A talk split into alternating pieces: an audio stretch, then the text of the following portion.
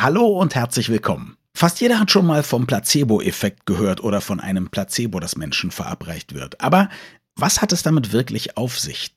Wie funktionieren Placebos und sollte man sie möglicherweise einsetzen, wenn sie gut funktionieren?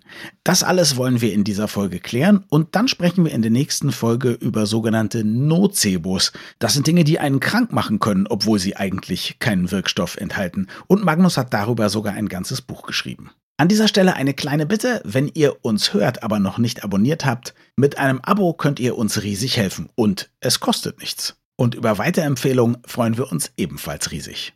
Jetzt aber erstmal zu den Placebos. Und wer weiß, vielleicht hilft ja auch schon das Hören unserer Podcast-Folge. Viel Spaß! Das Gehirn und der Finger. Was in unseren Köpfen und Körpern so vor sich geht. Ein Podcast mit Dr. Magnus Heyer und Daniel Finger. Magnus, im Gegensatz zu allen anderen Wochen sprechen wir heute mal über was, wovon du richtig was verstehst. Nein, ich sage es anders. Du hast immer viel Kompetenz, aber bei diesem Thema bist du wirklich Fachmann, weil du ein Buch drüber geschrieben hast. Ja. Und es geht um Placebos und Nocebos. Nocebo habe ich mal gedacht, ist deine Erfindung, weil ich kannte den Begriff gar nicht, bevor du es erwähnt hast. Aber das gab es, glaube ich, vorher. Ich glaube, du hast den Begriff nicht erfunden. Du hast dann eben ein Buch zu diesem Thema geschrieben. Aber lass uns erstmal zum Placebo. Das kennt ja irgendwie jeder. Lass uns darüber erstmal sprechen. Also ein Placebo ist irgendetwas, in der Medizin ist es ein Medikament in der Regel, wo eigentlich kein Wirkstoff drin ist, der aber trotzdem eine wie auch immer sich entfaltende Heilwirkung hat. Das muss keine Tablette sein, das muss keine Medizin sein, das kann auch ein Verhalten sein, das kann eine Operation sein, das können alle möglichen Sachen sein, die mhm. dann dazu führen, dass ich eine bestimmte Erwartungshaltung habe, eine positive, dass etwas besser wird. Mhm. Und es wird dann besser, nicht weil die Therapie selber wirkt, sondern weil die Erwartung wirkt. Weil ich glaube, mhm. dass es besser wird und dann wird es das auch. Wobei man sagen muss, das, was du jetzt formuliert hast, ist ja schon eine Hypothese, wie es wirkt, richtig? Es gibt verschiedene Wirkmechanismen, aber ja. Die kennt man auch nämlich an nicht 100 Prozent, weil wir einfach ja immer noch nicht wissen, wie wir Menschen ticken. Ne? Naja, es gibt schon einige Bereiche, wo wir es genau wissen. Mir wurde zum Beispiel mal erzählt, ein Krankenpfleger hat, als eine ältere Dame immer gesagt hat, sie kann überhaupt nicht schlafen im Krankenhaus, hat er ihr gesagt, ich gebe Ihnen ein ganz tolles Mittel, und zwar Placebo. Placebo Forte. Und dann gab er ihr was, wo nichts drin ist, und sie konnte konnte wunderbar schlafen. Und das funktionierte so lang, bis irgendwann mal jemand anders Nachtsdienst hatte und sie sagte, ja, aber äh, ihr Kollege, der gibt mir immer dieses Placebo. Und dann sagt er, wie Placebo, da ist doch gar nichts drin. So, und damit war die Magie dann kaputt. Aber das ist so der Klassiker, ne, wie es funktioniert. Das ist der Klassiker. Der Klassiker ist, dass ich dir ich als Arzt im weißen Kittel, ich als Arzt im weißen Kittel mit tiefer Stimme, dass ich dir Tabletten gebe oder eine Spritze oder wie auch immer und dass die dann wirkt, weil du mir vertraust und weil du davon ausgehst, dass die Tablette, die Spritze wirken wird. Mhm. Bizarr wird es, wenn ich dir noch sage, dass die Wirksamkeit der Tabletten auch davon abhängig ist, wie groß die Tablette ist, wie schmerzhaft möglicherweise die Einnahme ist, also Kapseln wirken tatsächlich besser als Tabletten. Spritzen, kein Scherz, Spritzen wirken besser als Kapseln, mhm. Spritzen, deren Inhalt du sehen kannst, wirken besser als Spritzen, deren Inhalt du nicht sehen kannst. Und Spritzen, die violett sind, wirken am allerbesten. Und Spritzen, die violett sind, um dem mhm. jetzt noch einen draufzusetzen, ja. Spritzen, die violett sind, und von einem Arzt gespritzt werden, wirken besser als von einer Schwester. Und wenn der Arzt nicht spritzen kann und die Injektion wehtut, wirken sie am allerbesten. All das ist bewiesen und kein Scherz. Bewiesen heißt einfach, man hat empirisch geguckt, bei wie vielen Leuten tritt dann welche Wirkung ein. Und das, was du gesagt hast, war dann eben bei dem einen Fall weniger Leute Wirkung schwächer, bei dem anderen Fall mehr Leute Wirkung stärker, richtig? Genau. Das heißt, ich kann jetzt auch Hypothesen bilden nach ein paar Sachen, die du nicht gesagt hast. Also, ich nehme an, du hast gesagt, Kapsel wirkt besser als Pille wahrscheinlich so lange, bis ich eine fast unschluckbare Pille, die ganz schlimm schmeckt, irgendwie jemandem gebe, müsste dann wahrscheinlich ganz gut wirken. Ebenso ein sehr großes, unförmiges Zäppchen wäre wahrscheinlich auch eine gute Sache. Und wenn ich denjenigen auch noch warne und sage, wir geben ihnen wirklich nur eine halbe Tablette, weil die hat so eine krasse Wirkung. Wir wissen überhaupt nicht bei einer ganzen, ob sie das aushalten. Auch dann vermutlich wird es besser wirken. Genau so ist es. Es ist die Frage, wie ich es einbette. Wenn ich dir sage, okay, Sie haben Kopfschmerzen, ich habe hier ein richtig starkes Medikament, sagen Sie aber nicht dem Chef, dass ich Ihnen das gegeben habe. Und wir nehmen auch nur eine halbe. Dann wird die Wirkung, die Placebo-Wirkung dieses Medikaments völlig unabhängig davon, was drin ist, sehr groß sein. Wenn du mir glaubst, wenn du mich für einen Scharlatan hältst, wenn du mich für einen Idioten mhm. hältst, Klar. dann wird die Wirkung nicht da sein. Aber wenn du mir glaubst, wird die Wirkung allein durch diese Einbettung stark sein. Fantastisch, wobei ich dann annehme, dass die Einbettung auch hilft, wenn man richtige Medikamente verabreicht, denn auch richtige Medikamente erzielen ja nicht immer die Wirkung, die man sich verspricht. Die Wirkung von richtigen, in Anführungsstrichen, Medikamenten ist eben die Addition aus Wirkstoff, mhm. objektive Wirkung, aus der Placebo, der erwarteten Wirkung mhm. und möglicherweise meiner Suggestivkraft als Arzt. Mhm. Es ist immer die Kombination aus diesen drei Dingen. Deswegen wirkt ja ein Medikament auch durch den Wirkstoff. Es ist ja nicht so, dass das keine Relevanz hätte, aber. Habe ich nicht es, gesagt, ne? Genau. Aber es addieren sich eben die Dinge dazu. Wir unterschätzen häufig die psychologische Komponente dabei massiv. Mit so ein paar verrückteren Hypothesen komme ich später noch. Aber jetzt bleibe ich mal komplett auf dem Boden der wissenschaftlichen Tatsachen. Wäre es dann aber nicht, weil du gesagt hast, die Einbettung, wie der Arzt das macht, wie er das anmoderiert, würde ich jetzt mal sagen, aus, meiner, aus meinem Beruf kommt. Wenn das so eine große Wirkung hat, warum wird das nicht gelehrt? Oder gibt es das? Gibt es irgendwie Seminare, wo Schauspiellehrer zum Beispiel mit Ärzten einprobieren,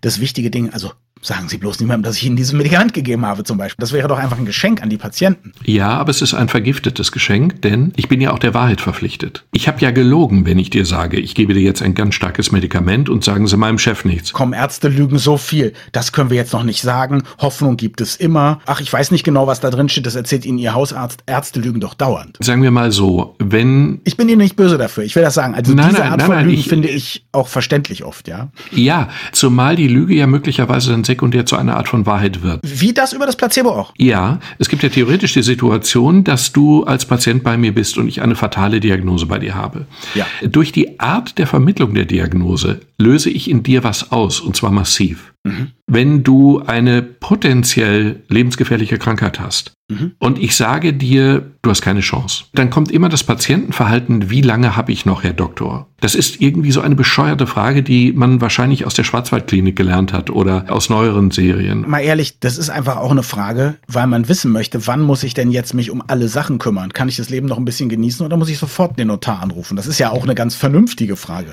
Ja, aber sie ist auf anderer Weise wieder falsch, weil ich die Frage nicht wirklich beantworten kann, weil es Klar. immer eine riesen Spannweite gibt. Na gut, aber man kann sagen, was ist der schlimmste und der beste Fall, den Sie je erlebt haben? Und dann kriegt man eine Spanne, die realistisch ist und möglicherweise betrüblich. Ja, aber wenn ich dir das ganz realistisch sage, nehme ich dir möglicherweise so viel Hoffnung, dass allein durch die fehlende Hoffnung deine Prognose schlechter wird. Okay, verstehe ich. Es gibt tatsächlich Fälle von Patienten, die durch ein Missverständnis sozusagen in eine hoffnungslose Gefühlslage katapultiert wurden. Das war objektiv einfach falsch. Die dann aber einen ganz fatalen Verlauf der Krankheit hatten. Mhm. Man kann es ja letztlich nicht nachweisen. Man kann es nur statistisch gehäuft nachweisen, aber möglicherweise dadurch provoziert, dass der Arzt ihnen jegliche Hoffnung genommen hat. Insofern neige ich dazu, die Situation zumindest optimistisch darzustellen. Finde ich gut. Ich lüge nicht, aber ich bin optimistisch. Naja, aber sagen wir mal so, man könnte ja auch lügen und trotzdem Informationen transportieren. Also man könnte sagen zum Beispiel, naja, der beste Fall, den ich hatte, der lebt heute noch, sieben Jahre später. Der schlimmste Fall, der hat es nur ein halbes Jahr gemacht. Aber so wie sie aussehen und so wie ich ihre Werte hier betrachte, also das wäre ja gelacht, wenn sie nicht mindestens so gut sind wie der, der jetzt immer noch lebt. Also das wäre ja auch eine Möglichkeit. Dann hat man die wahre Information gegeben, aber gleichzeitig den Menschen total motiviert. Einverstanden? Der Begriff Wahrheit ist zwingend. Ein Beispiel vor Augen. Das war eine Patientin, die ich aber selber gar nicht kennengelernt habe. Das ist eine Patientin, die mein damaliger Neuroprof, von der er erzählt hat. Das war eine junge Frau, die eine Sensibilitätsstörung entwickelt hat und die dann aufgrund der Diagnostik die Diagnose Multiple Sklerose bekam. Mhm. Gut. Das Problem bei der multiplen Sklerose ist, die Verläufe dieser Krankheit sind drastisch unterschiedlich. Mhm. Wir wissen überhaupt nicht warum, aber sie sind drastisch unterschiedlich. Und sie hatte sozusagen das falsche Gesamtbild durch Medien, die sie konsumiert hat, durch Freunde, mit denen sie geredet hat. Die sah sich dann nach kurzer Zeit im Rollstuhl sitzend, was auch passieren kann. Mhm. Theoretisch. Und sie hat aufgrund dieser Erwartung ihre berufliche und vor allen Dingen ihre familiäre Planung völlig korrigiert, also negiert sozusagen. Und damit hat sich keinen Gefallen getan, weil sie nichts mehr hatte, wofür sie leben konnte. Ja, und mehr noch, sie wollte keine im Rollstuhl sitzende Mutter sein. Ob man das verstehen kann, gut, verstehen kann man alles. Mhm. Ob das eine kluge Entscheidung war, ist fraglich. Gut, es war ihre Entscheidung. So das war ihre Entscheidung. Ja. Aber das Problem war, die Krankheit hat ihr sozusagen einen Streich gespielt. Sie hatte dann nach dem ersten Schub jahrelang überhaupt nichts mehr. Das heißt, mhm. ihr Leben verlief vollkommen normal. Auch das gibt es eben sehr häufig. Aber sie hatte sich an dem anderen Beispiel orientiert und daraus eben fatale Konsequenzen gezogen. Und das ist dann eben auch ein Problem, wenn ich dich mit angstmachenden Statistiken überfordere. Klar, verstehe ich total gut. Ich bin hellhörig geworden, als du gesagt hast, Operation. Damit meinst du ja wahrscheinlich nicht, man macht jemanden auf und macht ihn wieder zu, oder meinst du doch genau das? Ich meine genau das. Wow. Darf ich erstmal sagen, wow, was ihr alles macht, ihr Mediziner? Nein, nein, nein, nein, nein, nein, Moment. Es gab eine Operation, die bestand darin, dass man bei Leuten mit Herzinsuffizienz, also mit einer schlechten Blutversorgung des Herzens, eine Arterie verengt hat, klingt jetzt erstmal unlogisch, dass dann aber sozusagen es einen funktionellen, sagen wir mal, Rückstau und eine Umleitung gab und dadurch die Patienten klinisch deutlich besser wurden. Da war eine logische Überlegung hinter. So. Mhm. Und diese Operation war eine Standardoperation und die war auch nicht umstritten, bis irgendjemand mal doch die Sinnhaftigkeit in Zweifel gezogen hat. Dann haben die tatsächlich bei einer bestimmten Menge von Patienten eine Placebo kontrollierte Studie gemacht. Das heißt, sie haben die Hälfte der Patienten so operiert, wie man es bisher immer getan hat. Und bei der mhm. anderen Hälfte der Patienten hat man nur einen Hautschnitt gemacht am Brustkorb und es dann zugenäht wieder. Das heißt, die Patienten hatten keine Ahnung davon, ob sie jetzt diese Operation bekommen hatten oder nicht. Das wussten die aber nicht vorher, gehe ich von aus. Nein, das wusste noch nicht mal der Chirurg vorher. Der Chirurg bekam einen Briefumschlag, steril, den hat er geöffnet, direkt vor der Operation. Und dann hat er eben, dann fiel durch den Briefumschlag, durch ein gewürfeltes Ereignis, fiel dann eben die Entscheidung, Operation machen oder nicht machen. Und das irre war, dass man hinterher schlicht und einfach bei allen Patienten eine deutliche, deutliche Besserung bemerkte. Völlig unabhängig davon, ob sie eben am Herzen operiert worden waren oder ob sie nur einen Hautschnitt am Brustkorb bekommen hatten. Wow. So drastisch ist die Placebo-Wirkung. Es ging hier nicht um irgendwie eine Gefühlsverbesserung oder so. Es ging ganz hart darum, hatten die Probleme mit dem Herzen oder nicht. Alleine durch die Erwartung, wurde es besser. Das heißt aber, die Operation war tatsächlich eigentlich, auch die echte Operation war nur eine Placebo-Operation. Faktisch ja. Die echte Operation hatte physiologisch keine positive und auch keine negative Wirkung. Sie weckte alleine dadurch, dass die Patienten das schöne Gefühl hatten, ich bin am Herzen operiert worden, jetzt geht's mir wieder gut. Jetzt habe ich eine Frage. Jetzt vermute ich, dass man im Nachspiel zu dieser ganzen Geschichte einfach mal aufgehört hat, die Operation zu machen. Aber das ist natürlich blöd, weil man hat ja mit der Placebo-Operation und auch mit der eigentlich umsonst echten Operation hat man ja Leuten dazu geholfen, sich besser zu fühlen. Damit legst du natürlich den Finger in eine ganz, ganz schmerzende Wunde. Tut mir leid. weil genau das, ja, weil genau das natürlich stimmt.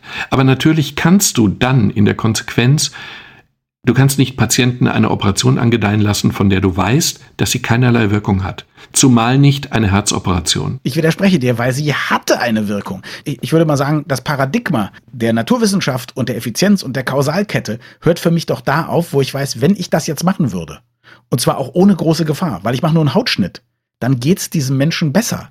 Warum nicht das machen, wenn das eine erfolgreiche, getestete Version ist? Und es geht ja noch weiter. Ich gehe davon aus, dass man nicht das Gleiche mit allen Operationen gemacht hat. Was, wenn 50 Prozent aller Operationen, die man macht, eigentlich nur so einen Placebo-Effekt haben? Man müsste doch theoretisch jede Operation so durchtesten. Ja, zwei Antworten. Gut. Die eine Antwort ist, du bist für deine Überlegung einfach 100 Jahre zu spät geboren. Es war früher so, also zu den Zeiten des großen Sauerbruchs und so. Ja, ich war Sauerbruch, hieß seine Autobiografie. Ja, genau. Ich kenne auch eine andere. Ich weiß den Namen von dem Chirurgen nicht mehr. Auch irgendein berühmter Chirurg. Also ich kannte ihn jedenfalls nicht, aber jedenfalls auch eine Autobiografie. Der, der Titel dieser Autobiografie lautet tatsächlich, hinter uns steht nur der Herrgott. Und das meinte der auch so. Ich habe die Biografie gelesen, das war unglaublich. Ich hätte zwar gesagt, der Herrgott steht vorn, aber gut, okay, alles klar. Naja, so sind sie halt die Ärzte. Genau, und es gibt eben zwei Effekte. Der eine ist, es gab früher nicht den aufgeklärten Patienten, sag ich mal.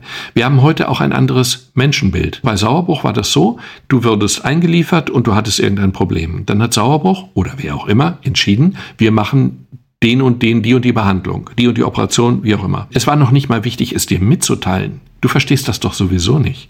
Warum soll ich dir erklären, dass ich jetzt eine Herzoperation mache, wenn du eh nicht verstehst, warum ich sie mache? Und das Angenehme daran ist, man kann eben sagen, der Arzt ist zu 100 Prozent verantwortlich. Ich muss mir keine Gedanken machen. Ist das sinnvoll? Soll ich die OP mitmachen? Korrekt. Aber möchtest du dich in die Situation doch nochmal hineinbegeben? Ich glaube eher nicht. Nee, es kommt ehrlich gesagt zu 100 Prozent darauf an, wie sehr ich dem Arzt vertraue. Und normalerweise ist es ja nicht so, dass man zu dem Arzt eine längere Beziehung hat. Insofern würde ich erst mal sagen, da bin ich skeptisch, wenn der das für mich entscheidet. Genau. Wir haben einfach ein anderes Selbstbewusstsein und wir wollen schon grob verstehen, wozu diese Operation oder dieser Eingriff oder dieses Medikament oder was auch immer gut ist. Na klar. Und das ist ja auch richtig, aber es ist trotzdem auch ein bisschen schade, weil wir diese Geborgenheit, dieses vorbehaltlose er wird es schon richtig machen, weil eine andere Chance habe ich ja nicht, diese Geborgenheit einfach nicht mehr da ist.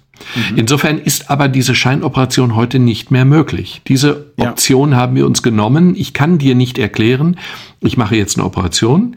Die hat den Leuten, die geglaubt haben, dass sie hilft, geholfen dann nehme ich natürlich einen Teil der Wirkung dieses Placebo-Effekts einfach raus, weil du weißt, dass dahinter gar nichts steht. Nee, du könntest aber sagen, wir machen eine Operation, das ist eine Sache, die hat überhaupt keine Nebenwirkung und in sehr vielen Fällen löst die schon das Problem. Das könntest du machen und du hättest die Wahrheit gesagt. So, und jetzt gehen wir einen Schritt weiter. Ich mache mir ja gerne Feinde, warum auch immer. Aber wenn es so ist, dass diese Scheinoperation am Herzen beziehungsweise an Gefäßen im Brustkorb, dass diese eine Wirkung hatte, ohne eine physiologische Wirkung zu haben. Gut, ja. das nehmen wir wahr. Jetzt überlegen wir, gibt es das heute auch noch? Und da gibt es sehr viele Kritiker, sehr viele plausibel argumentierende Kritiker, die sagen, dass diese gesamten häufigen, merkwürdigen Knieoperationen, so zum Reinigen, die Arthroskopien mit einer Sonde geht man da rein und guckt und spült und schraubt frei oder mhm. so, dass die ebenfalls mehr oder weniger eine Placebo-Operation sind. Es gab tatsächlich darüber auch Studien, garstige Studien, wo man genau dieses gemacht hat, was man vorher bei den Herzoperationen gemacht hat. Man hat bei den einen die Operation so durchgeführt wie geplant und bei den anderen eben nur einen Hautschnitt am Knie gemacht und sonst nichts. Und die Wirkung mhm. war mehr oder weniger auch identisch. Was jetzt? weiter am Knie operieren oder möglicherweise nicht? Naja, wenn es hilft, in vielen Fällen auf jeden Fall weiter operieren. Du merkst ja meine Tendenz dazu zu sagen, die Leute wollen ja immer noch, dass man ihnen hilft. Ja, aber jetzt könnte ich dir ja alternativ zu einer Knieoperation, die ja potenziell auch gefährlich sein kann, wohlgemerkt. Ich könnte ja. dir ja alternativ dazu eine andere, ebenfalls wahnsinnig wirksame Behandlung anbieten. Das kann eine wirkliche Behandlung sein, wie eine wahnsinnig intensive krankengymnastische Behandlung. Es kann theoretisch aber auch irgendetwas anderes sein, an das du einfach nur stark glaubst, was aber eben nicht das Risiko einer Knieoperation beinhaltet. Wäre das ethischer? Moment, entschuldige, dass ich den Arzt, hinter dem nur der Herrgott steht, kritisiere, aber ich glaube, du hast einen Denkfehler. ja. Wenn man rausfindet, dass die Knie-OP eigentlich nutzlos ist, macht man ja gar keine echte Knie-OP mehr. Und dann ist sie auch nicht mehr gefährlich. Dann macht man nur einen Schnitt am Knie. Ja, aber das ist nicht ethisch. Eine möglicherweise unter Teilnarkose oder unter lokaler Betäubung einen Schnitt zu machen. Na gut, entschuldige bitte. Also Ethik ist der Begriff der Philosophie, der, der sich damit auseinandersetzt, wie sollen wir handeln. Und wenn wir behaupten, das ist eine gute Sache als Gesellschaft, dann ist es auch ethisch. Es ist nach deinen jetzigen altmodischen Maßstäben, sage ich mal, nicht ethisch. Aber ich glaube, da, unsere Positionen sind ja klar geworden. Lass uns da an der Stelle vielleicht nicht so lange weiter aufhalten, denn es gibt ja Dinge, um die tobt ein erbitterter Streit, von denen man zumindest nach den wissenschaftlichen Methoden weiß, dass sie auch nicht mehr sind als ein Placebo-Effekt. Also es geht selbstverständlich um homöopathische Mittel, die Kügelchen, auf die alle herabblicken. Und das Verrückte ist, es kann noch so viele Studien geben. Es gibt Leute, die machen subjektiv ganz erstaunliche Erfahrungen damit. Ich kann von einer persönlich berichten. Also ich kann übrigens gleichzeitig glauben zu wissen, dass das nicht funktioniert. Und ich habe folgende Erfahrung gemacht. Ich bin mit einer Beziehung vor 20 Jahren, da war ich noch jung, aber nicht fit, war ich in Griechenland in Monemvasia, wenn ich mich richtig erinnere. Das ist eine Insel, das ganz oben auf der Spitze war da früher mal eine alte Festung und da kann man wohnen, haben wir ein paar Tage Urlaub gemacht. Und dann gibt es so ein kleines Schnellboot, wo ich schon beim Hinfahren ist mir schon schlecht geworden, mit dem wir auch wieder weggefahren wären zur nächsten Station. Und jetzt in der absolut sengenden Sommerhitze gehen wir also diesen ganzen Weg mit Gepäck runter. Ich bin schon völlig fertig und sie sagt, oh Gott, der neue neue Hut, den ich mir jetzt im Urlaub gekauft habe, den habe ich oben vergessen. Und ich als Gentleman kein Problem und renne da hoch in einem Affenzahn und renne wieder runter. Ja, sie hat es geschafft, dass die Fähre noch wartet und ich renne mit Puls 258, springe ich da auf diese Fähre und setze mich hin und sie bietet mir dann auch noch was zu trinken an. Das war auch noch eiskalte Orangensaft und so und ich trinke einen Schluck und ich merke, okay, das war's. Ich werde mich gleich furchtbarst übergeben kompletter Kreislaufzusammenbruch. Und sie schiebt mir in dem Moment ein paar Kügelchen in die Hand und sagt, nimm die. Und ich denke noch, so ein Scheiß. Also mir war völlig klar sozusagen, was für ein Mist. Ja, ich kotze hier gleich alles voll. Und wollte aber mit meiner Beziehung nicht diskutieren. Ja, gerade nicht mhm. in dem mhm. Zustand. Und stecke mir diese Kügelchen im Mund und merke nur, das ist auch noch süß. Also jetzt geht's richtig los. Und in dem Moment war das so, als ob jemand einen Stecker gezogen hätte und meine Temperatur sank. Mir war von Sekunde zu Sekunde weniger übel und innerhalb von fünf bis zehn Sekunden ging es mir gut. Ich hätte da tanzen können, obwohl ich dezidiert nicht dran geglaubt habe. Solche Erfahrungen machen viele Leute mit sogar schlimmeren Krankheiten, als ich sie hatte. Mir war nur schlecht. Ich weiß, dass es so ist. Dazu zwei Antworten. Erstens, Placebos haben die merkwürdige Eigenschaft, dass sie auch dann eine Wirkung entfalten, wenn du weißt, dass es ein Placebo ist. Das klingt jetzt total widersinnig. Dir ist vor allem klar, dass das einfach jeder wissenschaftlichen, positivistischen Logik eben widerspricht. Nein, überhaupt nicht. Überhaupt nicht. Ich würde ja einfach die These vertreten, dass es genauso gelaufen wäre, wenn sie dir diese Kügelchen nicht gegeben hätte. Nein. Es gibt ja schlicht und, na, es Nein. gibt ja schlicht und, doch. Es Nein. gibt ja schlicht, doch. Es gibt ja schlicht und einfach, ich liebe es mit dir zu diskutieren. Es gibt ja schlicht und einfach spontane Verläufe. Ja, und wenn du in diesen spontanen Verlauf zufällig ein homöopathisches Medikament Kügelchen genommen hast, Ja. dann schreibst du es dem Kügelchen zu. Klar. Das ist aber dann auch wiederum unfair, weil spontan wäre es eben genauso gelaufen. Ich kenne die wissenschaftliche Theorie dahinter. Ich kann dir sagen, ich bin ja nun 50 Jahre alt. Ich habe vorher und nachher erlebt, wie es ist, wenn mir so schlecht ist und was dann passiert. Ja. Und das war das einzige Mal, wo es anders war. Und nach Occam's Razor würde ich sagen, haben diese Kügelchen was bewirkt. Zugegebenermaßen kann ein Placebo-Effekt sein. Aber du weißt ja auch, dass es Leute gibt, die behaupten, dass sie zu vertrauenswürdige, sympathische Leute, die behaupten, dass sie regelmäßig mit Homöopathie Tiere kurieren. Und da fängt es ja dann an, schwierig zu werden. Da kannst du ja dann auch nur noch sagen, na, das glaube ich eigentlich nicht. Moment, aber wieso? Natürlich kann ich mit Homöopathie Tiere kurieren. Wo liegt das Problem? Das Tier glaubt dann dran? Nein, ich behaupte ja nur Folgendes. Du hast neben deiner Freundin gesessen und die hat dir liebevoll Kügelchen gegeben. die ich als Zumutung empfunden habe. Ja, aber die Zuwendung fandest du überaus charmant. Nee, das, hat, das, das ist nicht so. Wenn es mir schlecht geht, ich bin furchtbar genervt dann von den Menschen. Also, also jetzt machst du eine Placebo-Erklärung für dich selbst, ja, damit du ruhig schlafen Nein, kannst. nein, nein, nein, nein. Und denselben Effekt gibt es auch bei den Tieren. Die Tiere glauben natürlich nicht an die Placebo-Wirkung dieser Medikamente, die sie kriegen.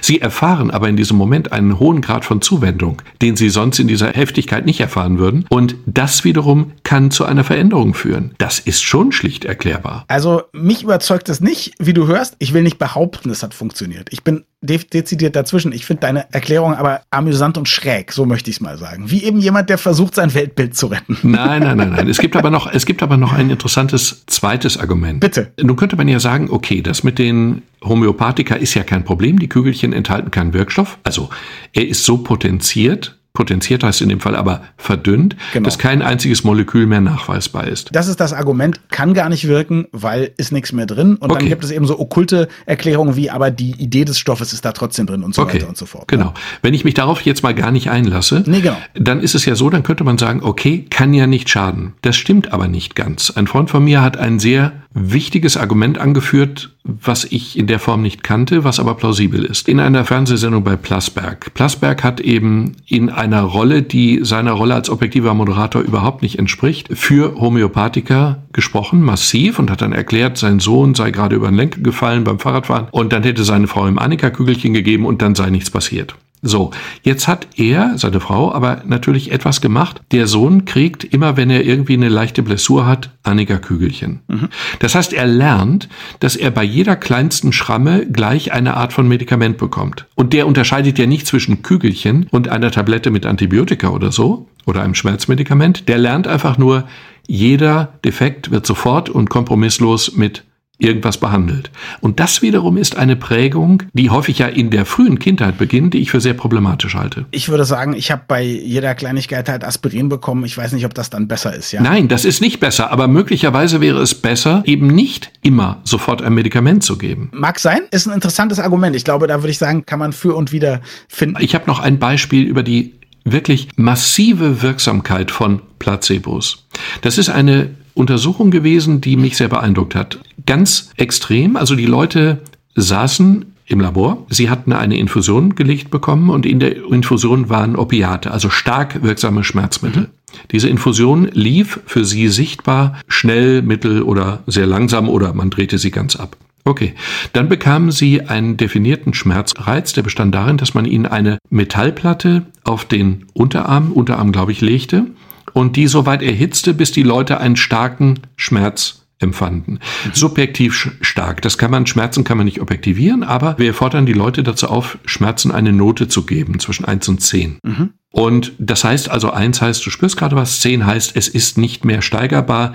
Auch ein Zahnarzt, der ohne Betäubung bohrt, das wäre zehn. Und man hat die Platte so weit erhitzt, dass die Leute eine subjektive Schmerzintensität von sieben hatten. Sieben bei einer mittleren Tropfgeschwindigkeit des Schmerzmedikaments. Dann hat man das Schmerzmedikament aufgedreht, dann gingen die Schmerzen von sieben ganz massiv runter auf bis runter auf drei. Also wirklich nicht mehr schlimm auszuhalten. Dann hat man es zurückgedreht auf mittlere Tropfgeschwindigkeit und sie gingen wieder auf sieben und dann hat man es ganz abgedreht und dann gingen die Schmerzen, weil die Temperatur ja die gleiche war, rauf auf 10, richtig extrem starke Schmerzen. Man konnte das immer wiederholen, man konnte es einfach mit der Tropfgeschwindigkeit konnte man die Schmerzen regulieren, die wirklich empfundenen Schmerzen. Und die Pointe bei dem Versuch war, wenig überraschend, in dieser Infusion war nur Kochsalz, kein Wirkstoff, gar nichts. Mhm.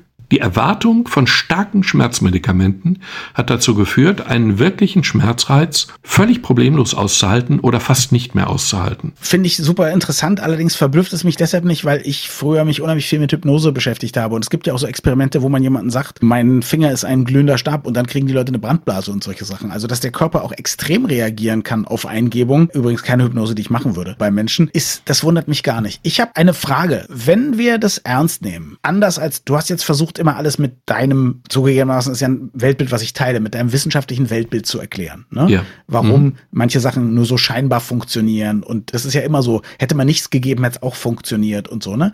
Das Gleiche könnte man ja ehrlich gesagt für Schulmedizin auch sagen. Da ist es nur so, wenn es nicht klappt, findet man eine physiologische Erklärung oder sagt, ah, die Krankheit war zu weit fortgeschritten oder so. Also ich will sagen, es gibt ja bei allem, was mit Medizin zu tun hat, auch bei medizinischer Forschung, gibt es ja immer einen gigantischen Unschärfebereich, der in dem einen Fall als Beweis genommen wird, dass es eben nicht klappt und im anderen ist es ein Messfehler. Könnte es nicht sein, dass auch unsere normale in Anführungszeichen, richtige, ernsthaft erprobte Medizin nur deshalb funktioniert, weil so wahnsinnig viele Leute daran glauben, dass sie funktioniert? Zumindest hat der Glaube der Leute eine ganz starke Mitwirkung. Mhm. Aber nein, das ist, nein, das kann so eigentlich deswegen nicht sein, weil wir ja, weil wir das wissen. Bei jeder neuen Medikamententestung, jedes neue Präparat wird getestet mit einer Placebo Komponente, mhm. also gegen Placebo. Mhm. Und wenn ich jetzt einen neuen Wirkstoff habe, dann wird dieser Wirkstoff, nach dem, was wir gesagt haben, er wird ja auch eine Wirkung entfalten, wenn er überhaupt keine Wirkung hat, keine objektive Aha, Wirkung. Ja. Und deswegen wird jedes neue Medikament getestet einmal als Medikament, als Wirkstoffmedikament und zweitens in einer exakt gleichen Form, gleiche Farbe, gleiche Größe, gleicher Geschmack, gleiches alles aber ohne Wirkstoff. Mhm. Mit exakt den gleichen Bedingungen. Inklusive der Tatsache, das nennt man dann Doppelblindstudie, dass weder der Patient weiß, ob ich jetzt den Wirkstoff in dem Präparat habe oder nicht, noch der behandelnde Arzt mhm. das weiß. Weil ich ansonsten möglicherweise nonverbale Signale gebe, die du unterbewusst aufnimmst. Selbst ich weiß nicht, ob da jetzt ein Wirkstoff drin ist oder nicht. Und dann rechnet man die Wirkungen gegeneinander und stellt fest, ist der Wirkstoff der Erwartung überlegen. Bei dem Wirkstoff addiert sich das beides ja. Ja. Und deswegen kriegt jedes neue Medikament muss diese schwierige Hürde meistern. Es muss wirksamer sein, als die Placebo-Wirkung des Medikamentes wirksam ist. Vielen Dank fürs Zuhören. Das nächste Mal geht es dann um Nocebos, über Dinge, die einen krank machen können. Übrigens, wir werden diese und die nächste Folge auch wieder auf unserem YouTube-Kanal hochladen, allerdings ohne Video. Und in der Folge drauf werden wir versuchen, das Ganze wieder auf Video aufzuzeichnen für alle, die sich an uns gar nicht satt sehen können. Aber egal, ob ihr uns lieber nur hört oder seht, macht's gut. Bis zum nächsten Mal.